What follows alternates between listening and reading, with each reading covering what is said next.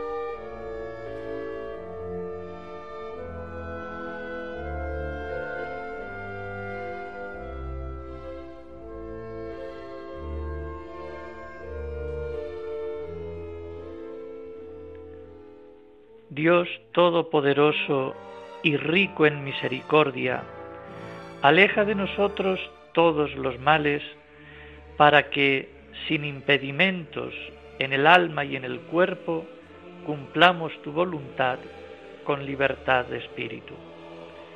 Por nuestro Señor Jesucristo, tu Hijo, que vive y reina contigo en la unidad del Espíritu Santo y es Dios por los siglos de los siglos.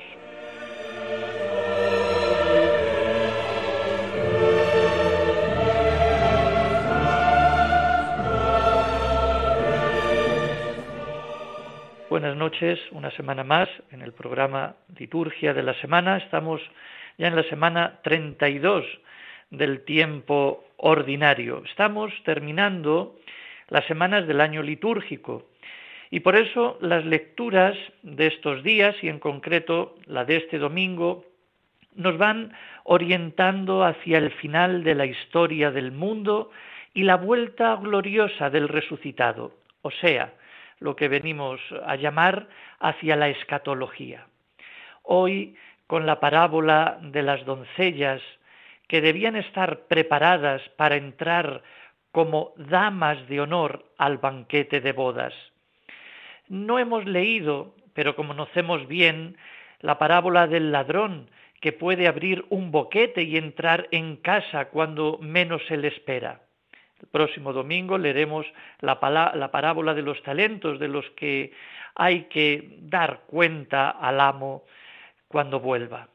Por lo tanto, en esta semana, en estos días, eh, tenemos que aplicarnos esa frase que dice mirar al futuro es de sabios.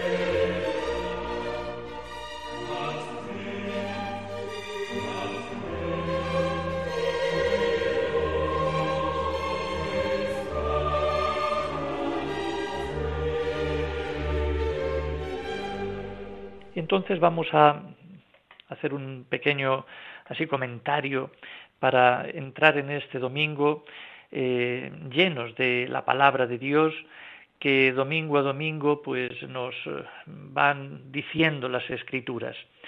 Eh, en este domingo, como decía al principio, tiene un tono ya más, digamos, escatológico, va más de esperanza, más hacia el final de la historia. Por eso nuestra mirada debe ponerse hacia ahí, hacia ese fin, el fin del mundo.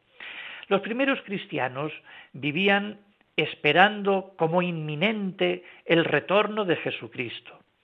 Pero sea cuando sea esta venida, Pablo quiere que los cristianos vivan llenos de esperanza.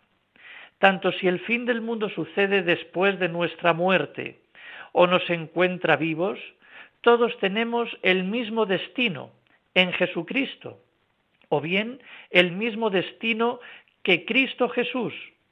Si Él murió y resucitó, así también a nosotros Dios nos llevará con Él, y así estaremos siempre con el Señor. Lo principal de este mensaje no es el lenguaje apocalíptico que emplea para esta vuelta del Señor, que desciende, que suena la voz del arcángel y la trompeta divina, como leemos en esa segunda lectura, sino que en todos los que creemos en Jesucristo estaremos siempre con el Señor, que Dios los llevará con Él. Esto debe llenarnos de consuelo y esperanza. Pablo quiere que los cristianos de sus comunidades vivan con serenidad su vida y también la expectativa del futuro. Consolaos pues mutuamente con estas palabras, dirá el apóstol en esta segunda lectura de este domingo, la primera a tesalonicenses.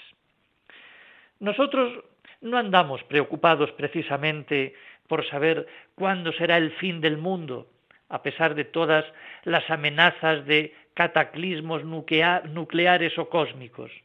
Tal vez sí por saber cuándo será nuestro fin personal, la hora de nuestra muerte, y cómo nos encontrará en aquel momento el juicio de Dios. En ambas direcciones Pablo nos exige confianza, nos impone mucho respeto el pensar en nuestra muerte, pero la fe cristiana debería dar a esa mirada, que lógicamente es seria y no nos deja indiferentes, un color de esperanza, por el mismo motivo que dice Pablo, los que creemos y seguimos a Cristo, tenemos en los planes de Dios el mismo destino que Él. Si creemos que Jesús ha muerto y resucitado, del mismo modo a los que han muerto, Dios, por medio de Jesús, los llevará con Él.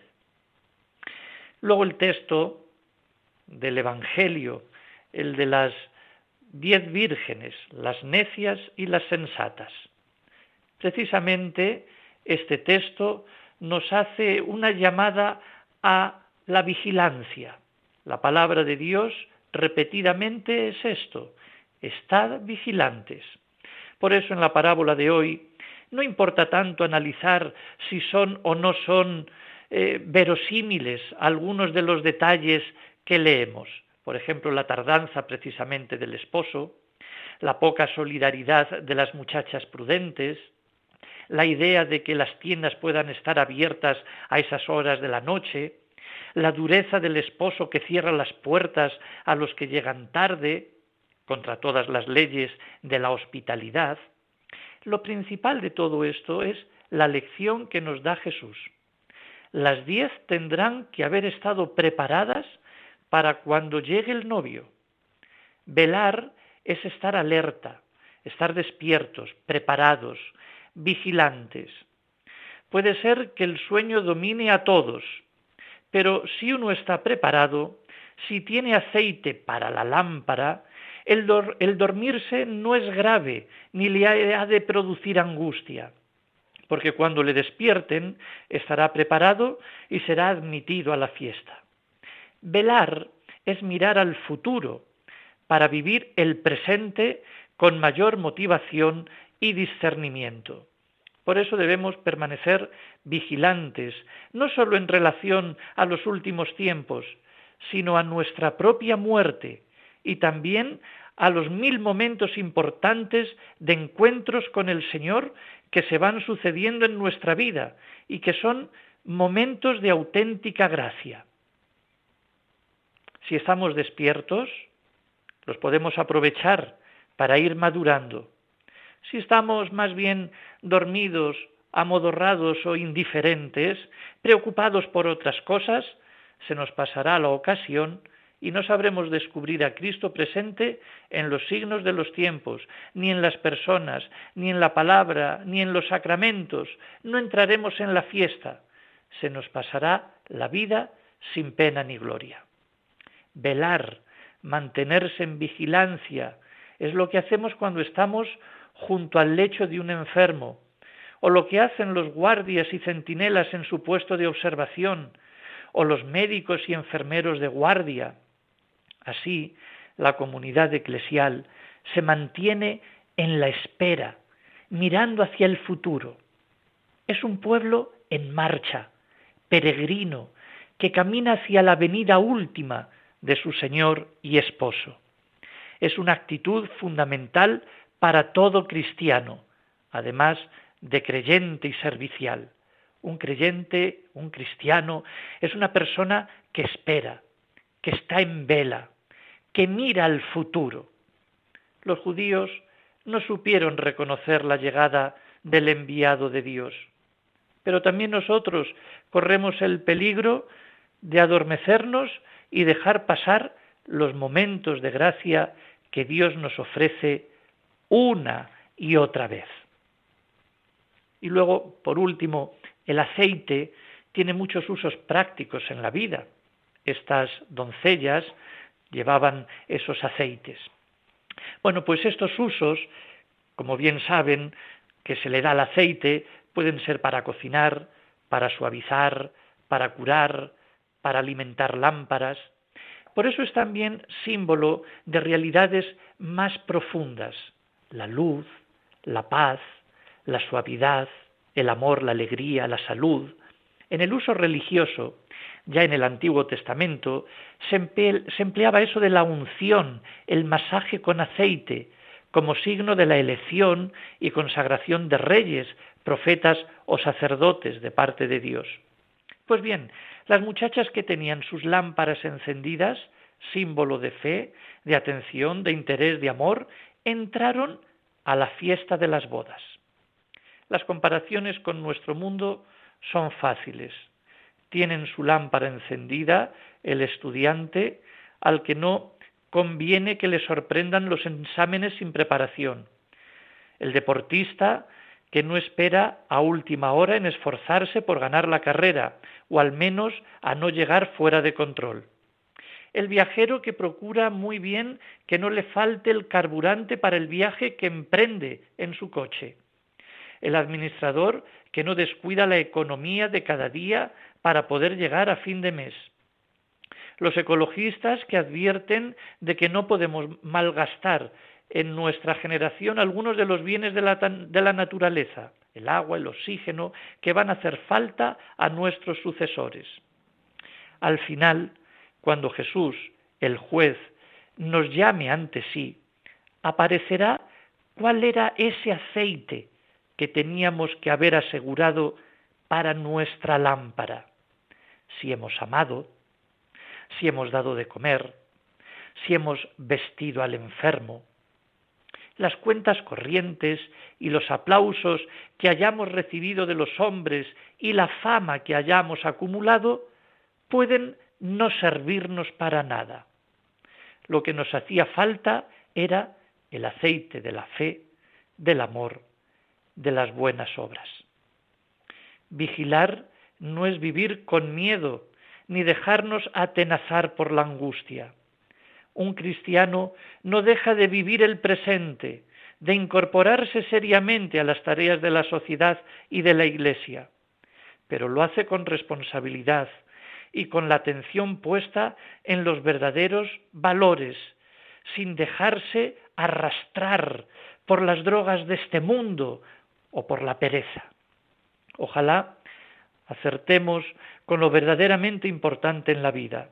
Ojalá de buena mañana, cuando empecemos ya la jornada dominical, mañana mismo, encontremos sentada a nuestra puerta la sabiduría divina y la convicción de que Cristo está con nosotros todos los días hasta el fin del mundo. Y eso nos dé la paz y la serenidad que nos hace falta para vivir humana y cristianamente.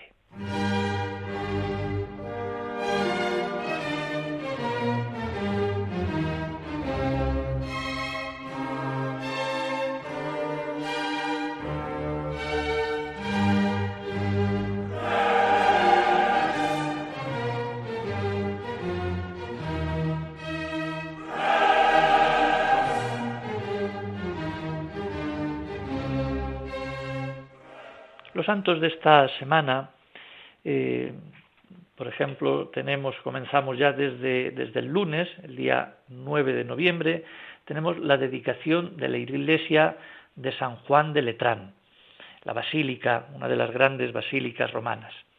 También tenemos el día martes, el día 10, a San León Magno. El miércoles, día 11, tenemos a San Martín de Tours.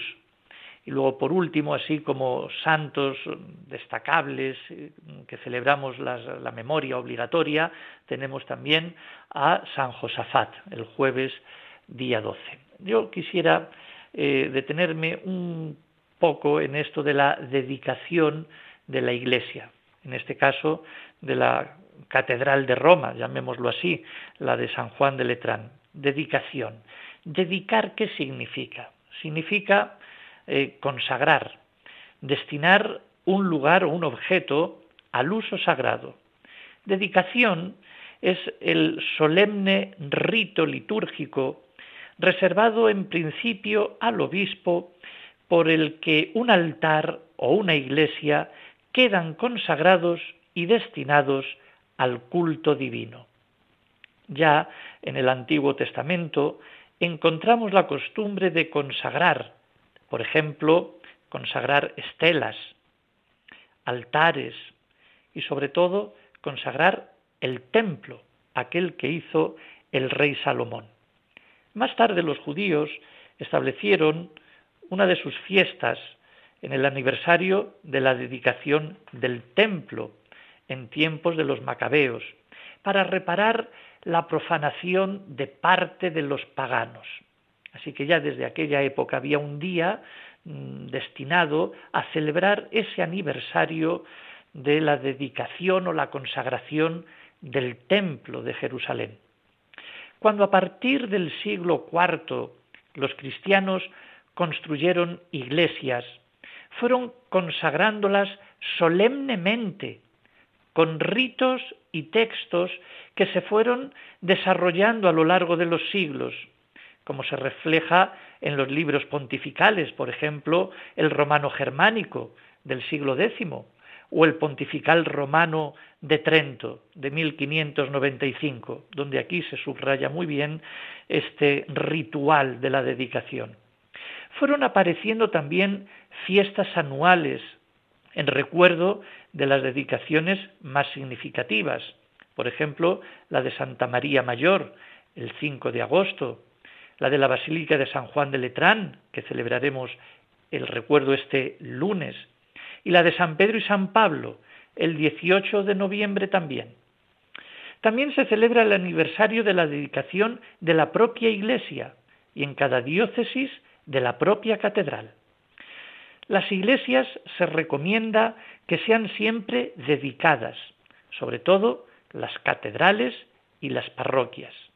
Las demás deben ser al menos bendecidas. Lo más coherente es que lo haga el obispo de la propia diócesis. El nuevo libro litúrgico, el ritual de la dedicación de iglesias y altares, que se hizo, se editó en el 1977 en latín, pero que se tradujo al castellano y se publicó en 1979, es el que ahora se sigue para esta celebración llena de simbolismo. La iglesia, edificio, es un símbolo expresivo de la iglesia comunidad y también de la iglesia del cielo. Los rasgos característicos de la dedicación de iglesias, tras la entrada solemne con la aspersión de agua bendita y la proclamación de la palabra, son, por ejemplo, las letanías, la oración de consagración, la unción del altar y de las paredes con el crisma, su incensación y la iluminación, pero sobre todo el rito principal es la celebración de la Eucaristía, el rito principal de la dedicación. También se dedican los altares, los que son móviles, que no forman unidad con el suelo ni están pegados al suelo, solo se bendicen, pero los que son fijos, de piedra, se recomiendan que se dediquen, siguiendo el mismo ritual. También aquí los elementos más característicos son la oración de consagración, las unciones hechas al altar, la incensación y la iluminación, el poner las reliquias de los mártires debajo del altar, si las ha de haber, y, lógicamente, la celebración de la Eucaristía. Por tanto, el altar y la iglesia solo se dedican a Dios, pero según costumbre también pueden ser titulares de una iglesia la Virgen o los santos, aunque sus imágenes mm, no deben estar sobre el altar, sino pues en alguna capilla aparte o en algún lateral. Por lo tanto, esta fiesta del lunes de la dedicación de la Basílica de Letrán es en honor de Cristo Salvador, una basílica construida por el emperador Constantino como sede de los obispos de Roma, y su anual celebración en toda la Iglesia latina es un signo permanente de amor y de unidad con el romano pontífice.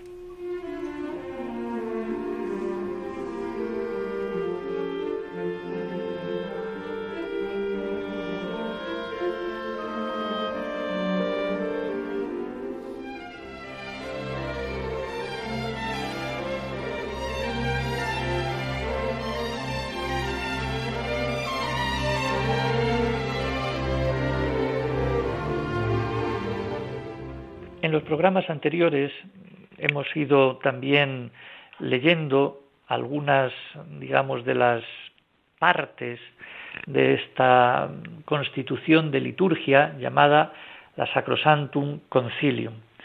Eh, hoy voy a explicar así brevemente dos números más, el número 5 y el número 6, que constituyen ya de por sí, con el número 5, el primer capítulo un primer capítulo en el cual viene a titularse esos principios generales para la reforma y fomento de la Sagrada Escritura.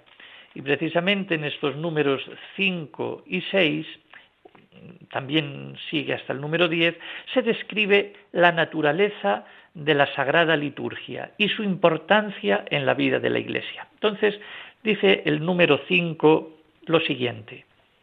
Dios, que quiere que todos los hombres se salven y lleguen al conocimiento de la verdad, habiendo hablado antiguamente en muchas ocasiones de diferentes maneras a nuestros padres por medio de los profetas, cuando llegó la plenitud de los tiempos, envió a su Hijo, el Verbo hecho carne, ungido por el Espíritu Santo, para evangelizar a los pobres y curar a los contritos de corazón, como médico corporal y espiritual, mediador entre Dios y los hombres.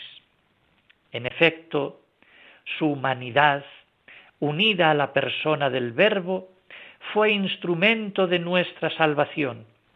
Por esto, en Cristo se realizó plenamente nuestra reconciliación y se nos dio la plenitud del culto divino. Esta obra de la redención humana y de la perfecta glorificación de Dios, preparada por las maravillas que Dios obró en el pueblo de la antigua alianza, Cristo el Señor la realizó principalmente por el misterio pascual de su bienaventurada pasión, resurrección de entre los muertos y gloriosa ascensión. Por este misterio, con su muerte destruyó nuestra muerte y con su resurrección restauró nuestra vida. Pues del costado de Cristo dormido en la cruz nació el sacramento admirable de la Iglesia entera. Yo creo que este eh, número nos da, eh, nos, sitúa ¿eh? de dónde nace la, la liturgia y de dónde, mm, cuál es su naturaleza y su sentido y lo tenemos que situar ni más ni menos que en Jesucristo. En Jesucristo muerto y resucitado. De alguna manera es en la cruz, de ese costado dormido de Cristo, nace el sacramento, nace la iglesia. Y en este caso nace también esa liturgia, liturgia entendida como ese misterio, misterio divino, celebrado para la transformación de nuestra vida. Por lo tanto, es un número donde se sitúa y quiere remarcar que Cristo, en realidad, que quiere que todo el mundo se salve, es el centro por antonomasia de la vida de la Iglesia y de la sagrada liturgia.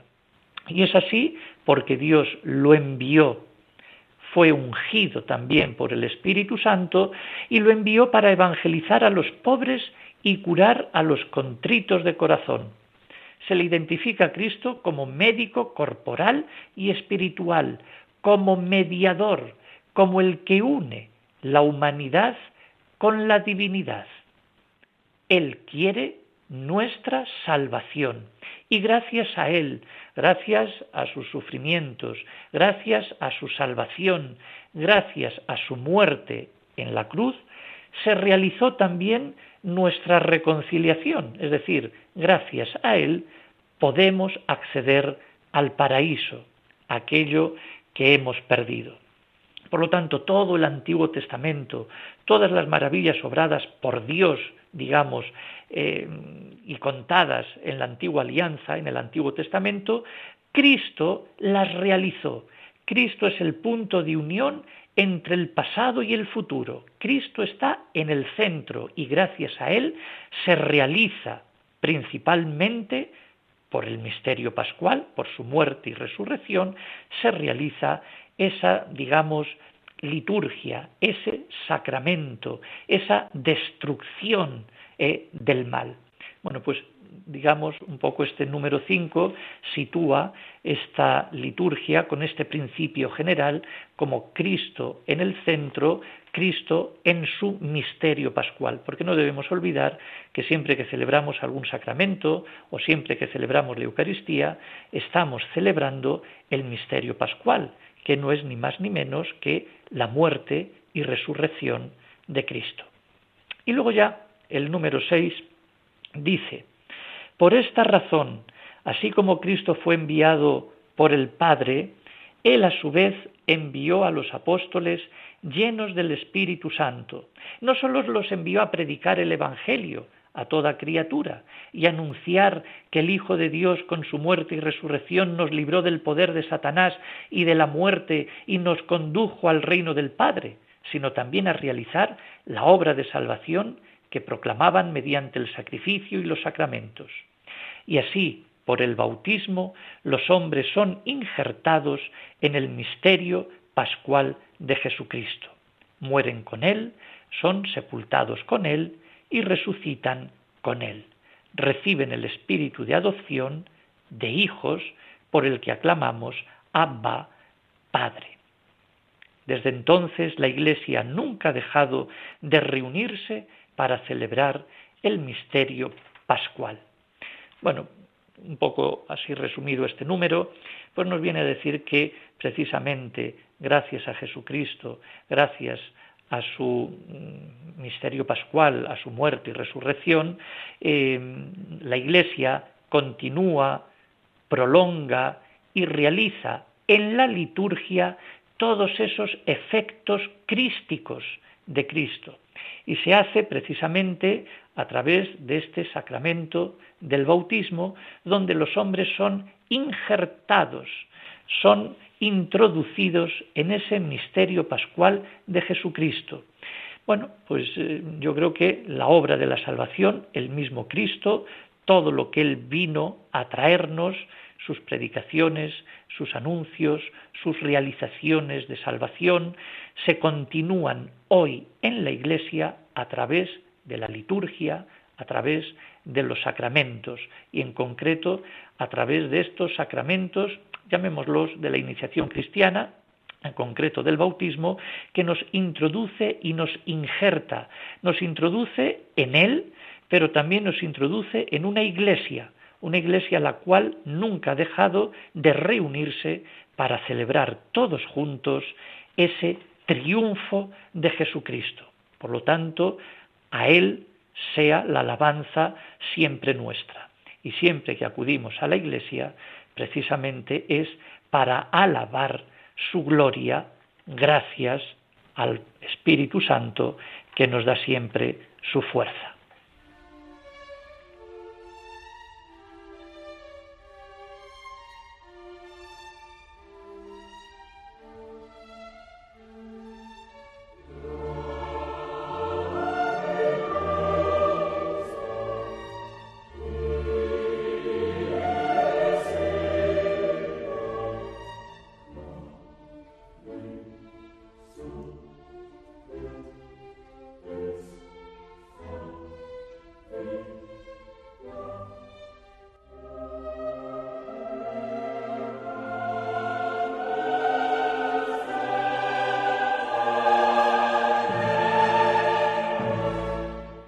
Estamos entonces en el mes de noviembre y bueno, en torno a este Día de los Difuntos que celebrábamos el lunes pasado, el día 2, pero también a lo largo de todo este mes, pues vamos, mm, digamos, recordando las muertes de, de nuestros familiares o también de aquellas personas a las que queremos, o también a las desconocidas incluso, y lo hacemos mm, pues con una clase de oraciones, de recuerdos, incluso acudiendo cuando se pueda al cementerio.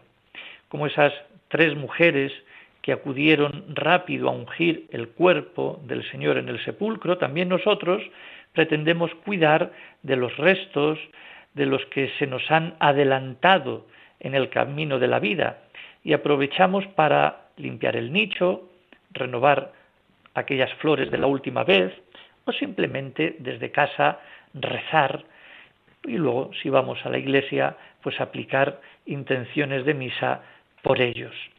Se trata en el fondo de dedicar un rato de nuestra vida, la vida de ahora, a lo que queda de aquellos con quienes compartimos tantos días y tantas vivencias.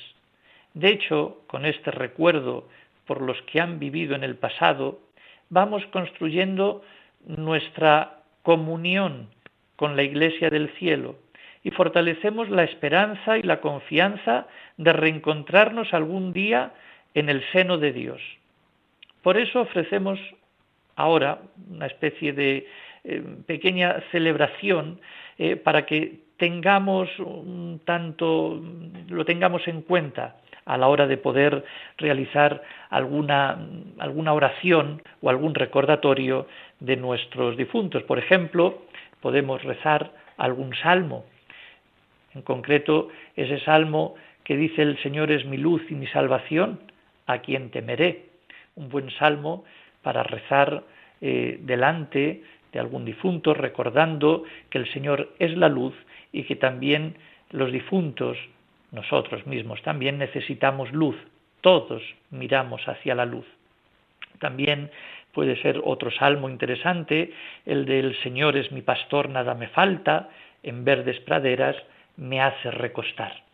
En definitiva, necesitamos la tranquilidad, el sendero justo, las cañadas para llegar a Cristo y habitar en la casa del Señor para siempre.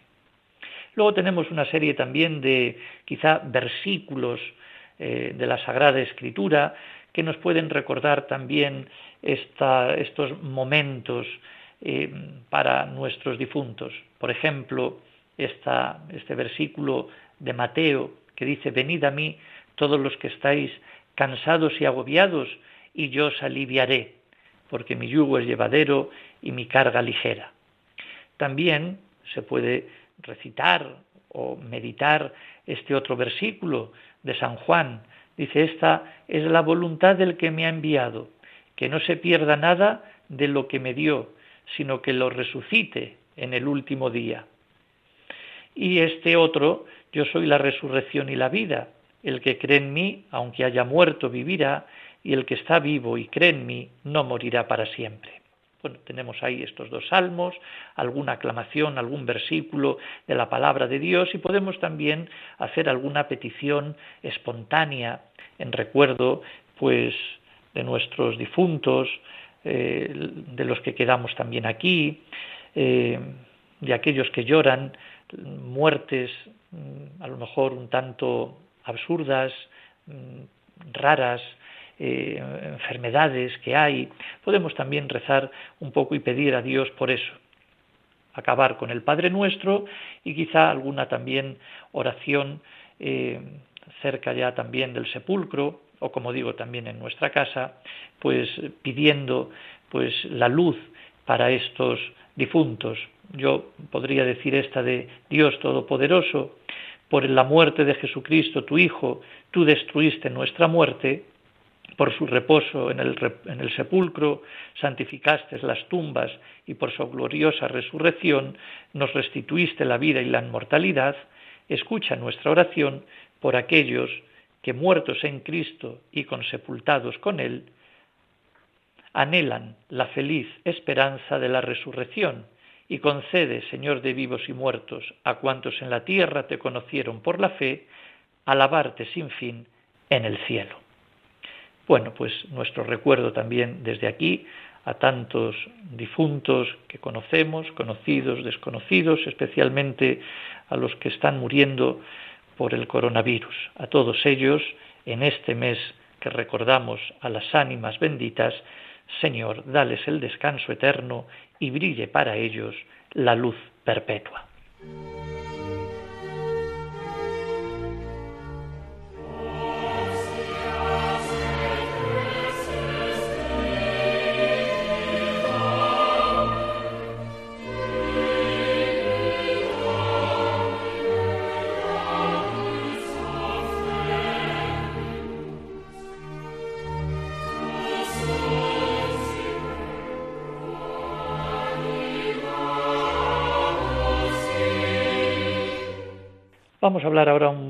También, eh, como hemos hecho alguna otra vez. Recuerdo que la última vez que estuve en el programa estuvimos hablando de los padrinos. Hoy vamos a hablar de el capellán. Las comunidades religiosas, así como la de religiosos no clericales, necesitan el importante ministerio de un sacerdote que les vaya a presidir la Eucaristía, que suele ser diaria. A este, digamos, ministerio se le suele llamar precisamente el ministerio de, bueno, del capellán, que es una persona que preside la Eucaristía, pero también acompaña, de alguna manera, otros actos que la comunidad religiosa pueda tener. Bueno, ante todo, un capellán tiene que recordar que no es él el más importante, sino que es la comunidad. Es la comunidad la que celebra, la que ora, la que canta, la que escucha, la que ofrece, la que participa en el cuerpo y sangre del Señor, bajo la presidencia del sacerdote que actúa en la persona de Cristo. Todos los ministerios que se realizan en la celebración, el salmista, el acólito, el lector, etcétera, incluido la del presidente, tienen como finalidad el bien de la comunidad, que ella pueda celebrar bien. El capellán tiene que recordar más que nadie la actitud de Jesús, que vino no a ser servido, sino a servir. El que preside estas celebraciones debe adoptar continuamente una actitud espiritual de servicio. Cuando toma decisiones sobre diversos elementos que en los libros litúrgicos se presentan como flexibles, no debe seguir su propio gusto, sino el bien de esa comunidad en concreto y siempre de acuerdo con ella. Cuando aplica el mensaje de la palabra a nuestra vida, en la homilía, debe conocer y tener en cuenta la situación de esa comunidad concreta a la cual sirve, cuál es su carisma, el apostolado al que se dedican, si están preparando alguna reunión importante en esa congregación. También hay capellanes en los hospitales, en las residencias de ancianos, pues también todos tienen que conocer las situaciones en las que viven eh, estas, estas personas a las cuales él sirve. Por eso debería estar en contacto este capellán con el equipo de animación litúrgica de las comunidades o con las personas encargadas de las distintas instituciones para entenderse sobre qué misa prefieren, cuándo se están libres, eh, sobre qué plegarias eucarísticas conviene ir proclamando, sobre qué cantos y aclamaciones se programan, sobre si hay gloria o credo, si se canta o no se canta o cómo se hace, esas, digamos, cosillas de asunto práctico. El capellán está al servicio de la comunidad y no al revés.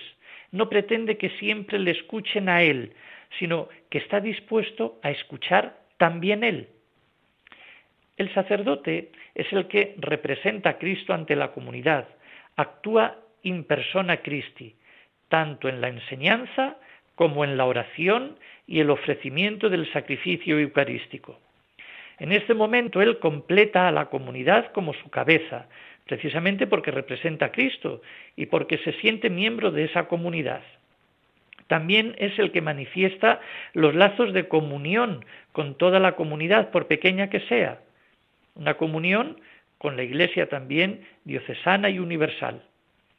Hay algunas intervenciones que son propias del presidente también en estas celebraciones.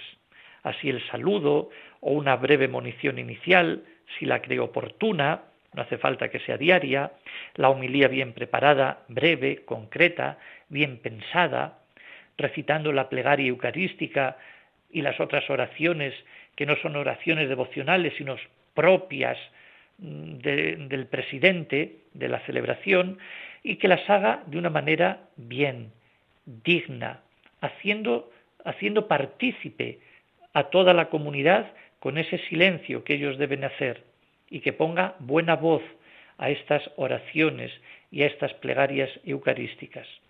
Hay otros momentos en que no hace falta que intervenga él, por ejemplo, las lecturas, las intenciones del acto penitencial, que siempre se pueden encargar a otra persona, o asimismo las de la oración universal.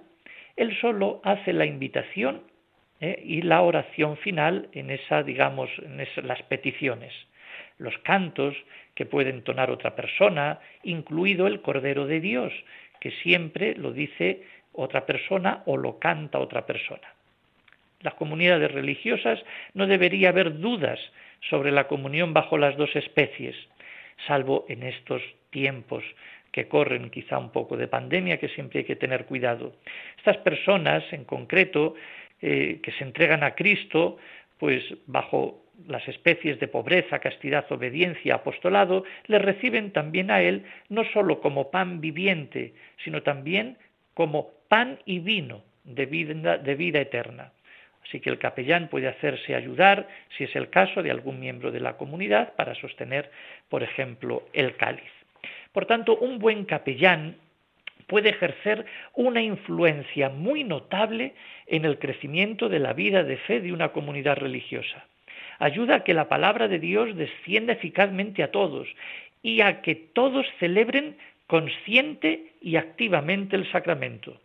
Sin hacer nada extraordinario, pero presidiendo bien la Eucaristía, haciendo una homilía concreta y estimulante, recitando bien las oraciones en nombre de todos, haciéndola haciéndolas bien inteligibles, todo esto ayuda a expresar y alimentar la fe de la comunidad. No es indiferente tampoco el que se revista con alba y casulla, según los libros litúrgicos, aunque le suponga alguna molestia el calor. La casulla siempre se la tiene que poner el que preside la celebración, estando aunque sea él solo. La visión de un ministro revestido delante de la comunidad les puede hacer bien a todos, así como también a él.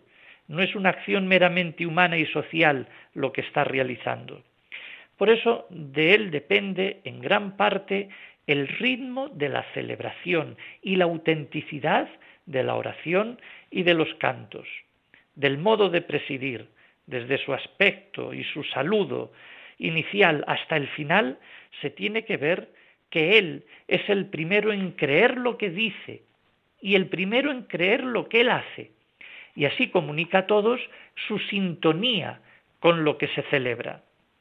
El capellán debe dar a todos un ejemplo, un ejemplo claro de fe, de respeto a lo que se celebra, sin caer en la rutina o en la banalidad. Por ejemplo, en las genuflexiones que hace, al principio y al final, y las dos de la consagración. Todo lo tiene que hacer bien. Él es el primero que cree que el protagonista de lo que sucede es Cristo. Luego, los diversos ministerios de los que ya se han ido hablando, pues el cantor, el salmista, el lector, el acólito, etcétera, bueno, pues también participan, intervienen en los diversos momentos de la celebración. Bueno, el capellán debe sugerir a los encargados, a estas personas, que vayan enriqueciendo tanto el repertorio de cantos, sus buenas entonaciones, que añadan más peticiones oportunas, tanto que reflejen la vida social como eclesial, que sean, eh, digamos, intervenciones más vivas y no conformarse con lo que está escrito en el libro. En particular debe procurar cooperar también este, digamos, capellán con la sacristana y ayudarle a tomar las decisiones oportunas para que lo que depende de ésta tenga sentido y se realice bien, cuidando la dignidad del altar, la situación de la sede de modo que pueda tener comunicación visual con la comunidad y predicar desde ella, que tenga preparados los ornamentos litúrgicos y los libros del día con la, señalización en su punto, tendrá también que estar en contacto, si no diario, si a la larga, con los encargados de los cantos para que cumplan las consignas en su momento mm, que hemos recordado, para darles calidad a las, a las canciones y luego también la diferenciación en los diversos tiempos litúrgicos. Por eso no estaría mal que el capellán de vez en cuando se reúna, al menos una vez al año, con toda la comunidad para decir alguna consigna que le pueda parecer oportuna y así escuchar también las opiniones de los demás y lo que esperan de un capellán y en qué aspecto se podría mejorar la celebración diaria.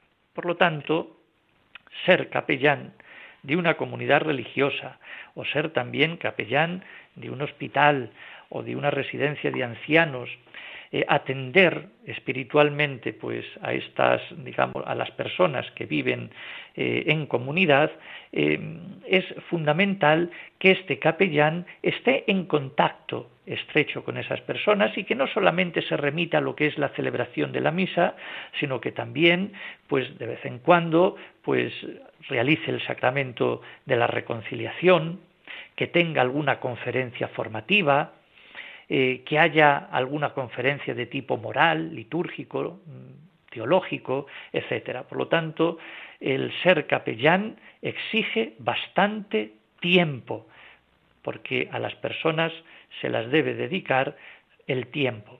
Pero es uno de los mejores apostolados que se le puede encargar a un sacerdote, la ayuda, ayudar a una comunidad a que celebre bien a Cristo y a que lo imite mejor. Así que, capellanes, tengan en cuenta su ministerio.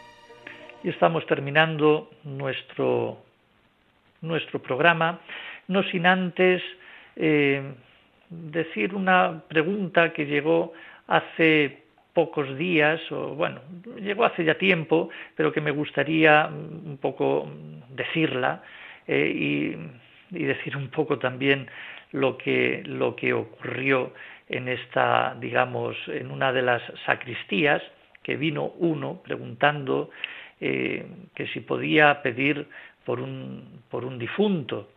Y entonces, bueno, pues, eh, pues perfectamente, pues eh, dígame quién es, ¿no? Entonces, bueno, pues se acerca y dice, bueno, pues por fulanito, ¿no? Entonces, bueno, pedía por la intención de una misa aplicada, pues a un difunto, está bien, pero resultó que el difunto era él mismo.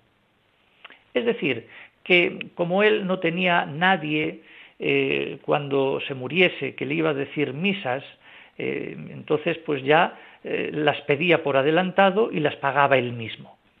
Bueno, evidentemente, que el cura que me contaba pues esta, digamos, anécdota, pues no, no, no, puede llegar pues a la misa y pedir por fulanito que murió con la esperanza de la resurrección cuando ese fulanito está vivito y coleando y encima estaba allí presente en esa misa.